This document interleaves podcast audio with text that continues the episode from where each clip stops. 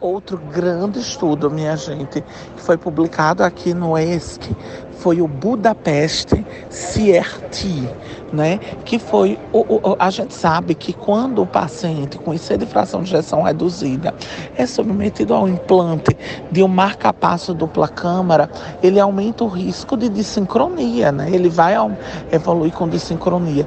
E muitas vezes a gente piora o débito cardíaco, ou seja, piora o desfecho da insuficiência cardíaca desse paciente por causa da dissincronia. Então, esse, eles queriam avaliar, colocar esse, esse marca-passo já com um upgrade com terapia de ressincronização cardíaca versus não fazer o upgrade, só implantar o marca-passo. E o que foi que esse estudo mostrou? Minha gente, eu nunca vi um NNT desse. Ele pegou, mostrou uma redução de desfecho. O desfecho foi o desfecho composto. Remodelamento reverso, tá? E rehospitalização por insuficiência cardíaca.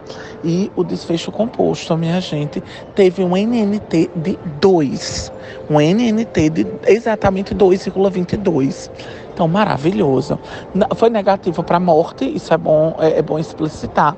Mas assim, minha gente, com desfecho de hospitalização, remodelamento reverso, muito importante, tá certo? Então, assim, vale a pena sim. A gente sabe que nas nossas diretrizes é 2A. Hoje, nos pacientes que já têm sede de fração de ação reduzida e vão ser implantados, né? O marcapasso dupla câmara já implantar o Resync, né? O upgrade, né? Para terapia de ressincronização. Então, é mais mais um estudo que corrobora é, essa conduta.